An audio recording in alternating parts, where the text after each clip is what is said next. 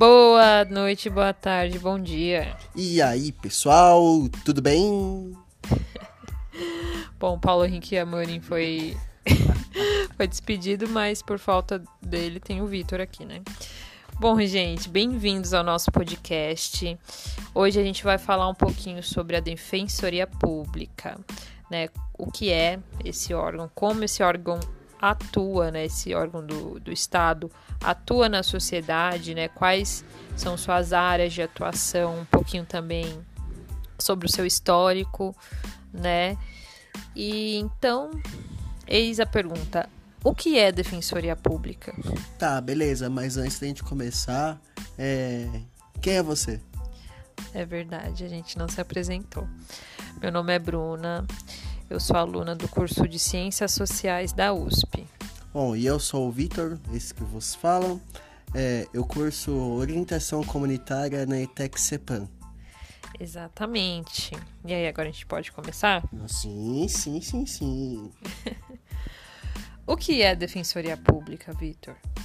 O artigo 5 do inciso 74 das, da Constituição Federal prescreve que o Estado tem dever de prestar assistência jurídica integral e gratuita aos que comprovarem insuficiência de recursos.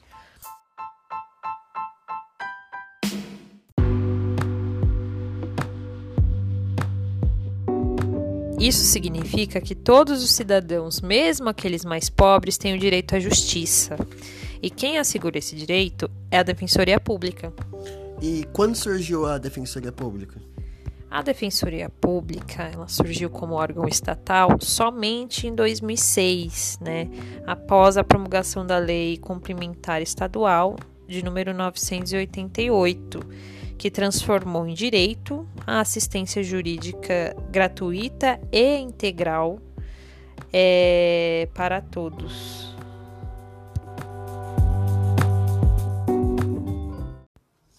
Porém, essa ideia de proteção social já havia sido prevista pela Constituição de 88, mas só em 2006 foi regulamentada, depois de muita reivindicação e mobilização social por parte de membros da sociedade civil através de movimentos pela criação da defensoria. E quais são as áreas de atuação da defensoria? Bom, a defensoria ela atua em diversas áreas, né?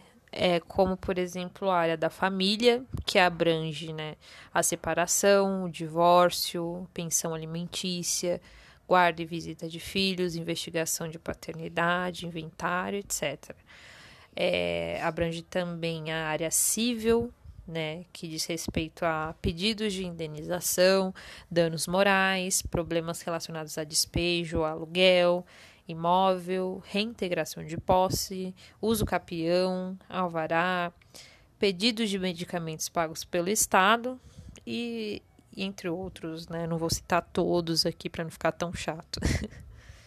E além desses dois que a Bruna comentou, né, a Defensoria Pública ela também atua na infância e da juventude, né, com adoções, pedido de guarda, destituição do poder familiar, problemas, problemas de crianças e adolescentes que vivem em abrigos.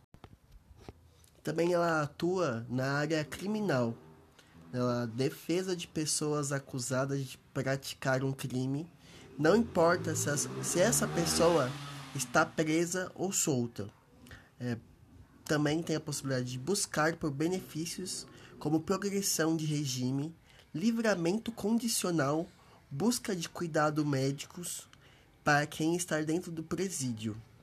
Exatamente. Tem também a área de violência doméstica intrafamiliar, que é, atua, né, a defensoria no caso atua na defesa de crianças, adolescentes, mulheres, pessoas com deficiência, idosos e qualquer outra pessoa em situação de violência, né? Tanto física é, quanto psicológica, verbal, sexual, patrimonial, moral, enfim, né? E, nestes casos, né, ela atua é, com a solicitação de medidas protetivas, né, acionamento de uma rede de suporte para que cesse essa violência, né? Para ser usuário da Defensoria Pública, a renda familiar não pode ultrapassar três salários mínimos. Né? E aí, para realizar esse procedimento de ir na Defensoria Pública, solicitar o serviço, é necessário que o usuário, ou, ou esse futuro usuário, leve esse, esses seguintes documentos: né? o RG, CPF, certidão de nascimento, e ou de casamento, comprovante de residência, que pode ser conta de luz, gás, telefone, contrato de aluguel, de aluguel. Comprovante de renda de renda própria e de todos os moradores da casa. Ou seja, se a mamãe trabalha, se o papai trabalha, se o tio, se a vovó, é todo mundo. Tem inquilino lá no meio lá que mora junto na casa, vai todo mundo, tem que ser comprovante de todo mundo.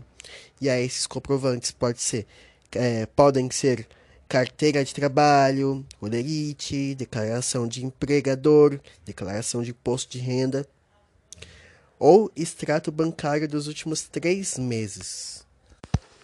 É uma série de documentos, mas é, vale muito a pena. Qualquer pessoa que estiver precisando do serviço da Defensoria Pública deve procurar porque tem muitas pessoas que não sabem, né, que existe essa possibilidade, né, que existe uma assistência jurídica gratuita, né, integral para todos. E então, é, um dos objetivos também desse podcast é divulgar, né, divulgar esse serviço, né? Fomentar, né, porque é, é necessário, né, que as pessoas tenham conhecimento desse serviço. Muitas vezes é, você passa lá, defensoria pública, e não, tipo, não sabe o que, que é. E você muitas vezes está precisando daquilo e não tem conhecimento de, disso. Exatamente, né? Eu mesma, né, no passado já ouvi falar da defensoria pública, mas não sabia o que, que era e também, enfim. É um nome, né? Defensoria pública é só um nome, assim, para todo mundo, mas é, a gente ressalta aqui a importância né, desse órgão né, na defesa dos direitos sociais e civis. É importante falar também, para finalizar o nosso podcast, infelizmente está chegando ao fim. Ah, mas semana que vem vai ter mais? Quem sabe, né? é, bom, para finalizar, é importante falar que todas essas informações que a gente ou quase todas, né, que a gente apresentou aqui, elas fazem parte da cartilha, né, de uma cartilha distribuída pela Defensoria Pública, né, que tá que tem todos os serviços explicados direitinho e tudo mais. Né? É isso então, gente. Até mais. Tchau, tchau. Tchau, gente.